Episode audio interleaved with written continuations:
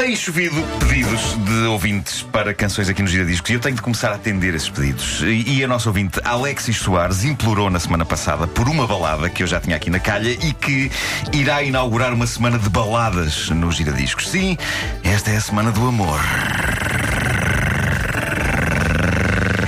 Isto depois de um fim de semana que o Marco passou comigo, por isso tenho medo. Sim, eh, é a semana do amor nesta rubrica. Eh, por isso quero ver todo o mundo encostando suas cabeças, até mesmo desconhecidos no metro. Vamos verter amor sobre as pessoas. Epá, como se as pessoas fossem uma salada e nós fôssemos o azeite do amor. Hum?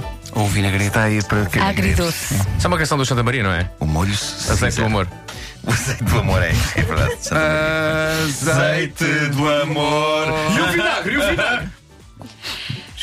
Bom, os, os meus anos de crescimento foram ricos em baladas e não eram umas baladas quaisquer. Eu vou parecer um idoso, mas. És um eh, bocado. eu sinto que hoje as baladas soam todas ao mesmo. De antes parecia haver uma espécie de uma compita entre artistas para conseguir criar. Eu adoro a palavra, a palavra Não, compita. e fazes bem. Eh, uma, uma, uma compita entre artistas para conseguir criar a mais eh, incrível e arrebatadora e explosiva balada romântica de todos os tempos. Por sorte, os anos 80 acabaram antes de alguém conseguir atingir o objetivo de criar uma balada tão explosivamente romântica que acabaria com a raça humana, fazendo as cabeças de todas as pessoas do mundo rebentar de excesso de amor.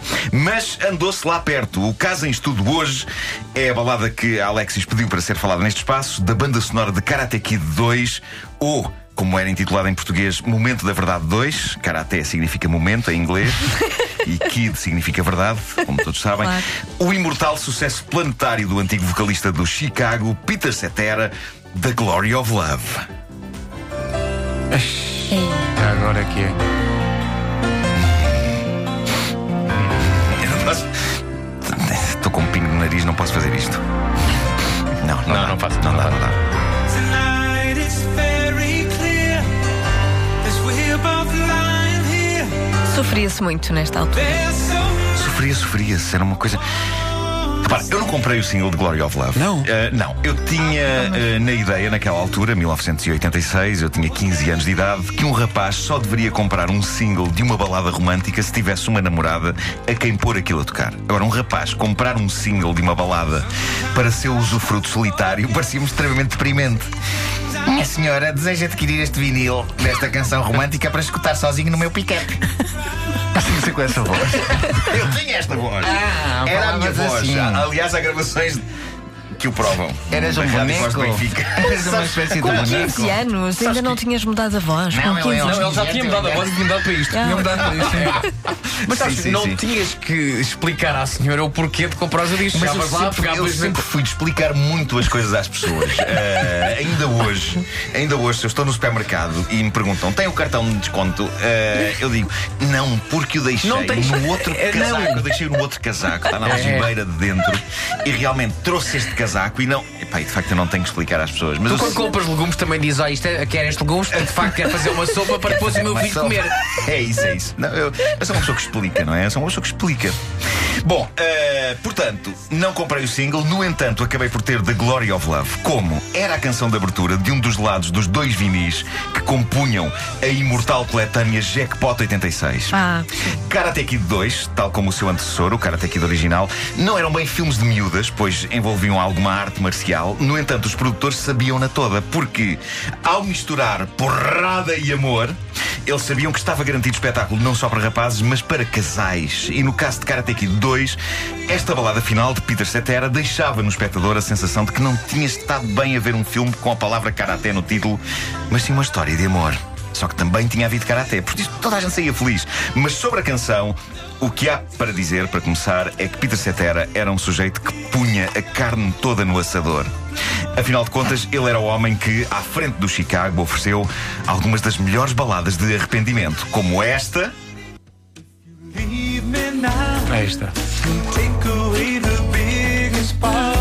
Of me. isto é mesmo música de slow.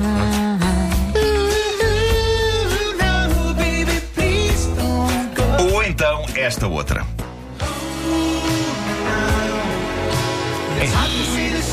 Completamente diferentes, hein? Sim, sim, sim, por acaso estava a ver, São mudámos. canções para pedir desculpa. São canções para pedir desculpa. Sim, sim. Ah, para iniciar a carreira a solo, o vocalista de permanente impecável, ausência de lábios e dentição épica, estreou-se então com este tema de Karate Kid 2. Eh, Tema que, e isto vai espantar-vos, na verdade, eh, The Glory of Love não foi originalmente feito para a Karate Kid 2, mas para Rocky 4. Ah, Rocky 4, Karate Kid 2. Ganha o Rocky.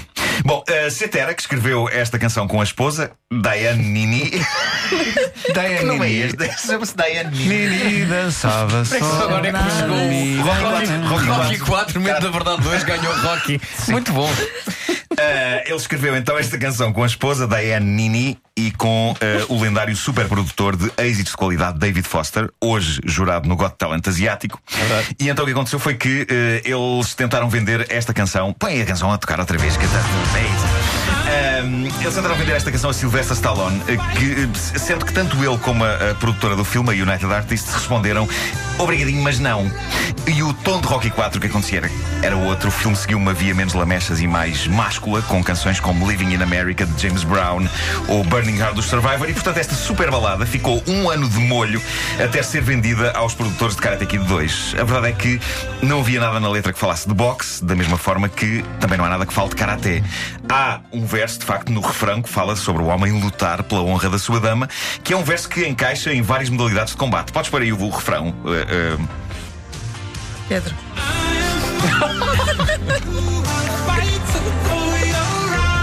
que César a pedir letras. E, e depois, depois a letra segue eh, mais um espírito de conto de fadas medieval, conforme está explícito nos versos sobre cavaleiros de armaduras reluzentes que salvam donzelas e as levam para os seus castelos, onde viverão felizes para sempre. que é Tem muito a ver aqui, com o karaté. Tem, tem. Tem, tem.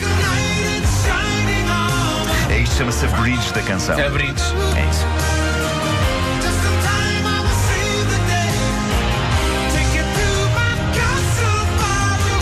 Não. Enfim, olha, já não se balada com esta intensidade e com esta potência no cinema. Porém, dito isto, há que dizer que uma das coisas que sempre me chocou nesta balada é a maneira como acaba. Esta balada, que chega a píncaros de dramatismo tão extremos, de repente é como se alguém a desligasse da corrente. É uma canção que é do género. Lá, lá, lá, lá, lá.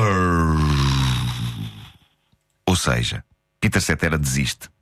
O final é ele meio acabrunhado, parece estar a resmungar com ele próprio. Não aprecio. Vamos ouvir.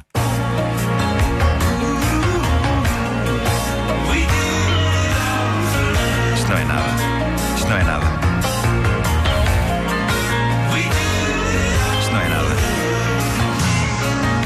Ainda assim, e apesar de ser um tipo que tem a fama de gostar de boa música alternativa, eu tenho de confessar que outro dia percebi ao volante do carro que sei cantar esta canção quase toda, de uma ponta à outra. Pois. O que não sei se é inquietante, pelo simples não, fechei as janelas.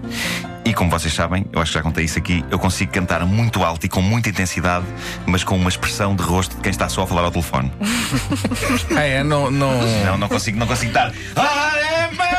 Não, não, eu consigo estar a cantar. I am a man who will. fi-" E estou a dizer tipo. Sem sim, expressão. Sem expressão, sim. Incrível, E muitas vezes Michael. nem, nem mexo a boca sequer.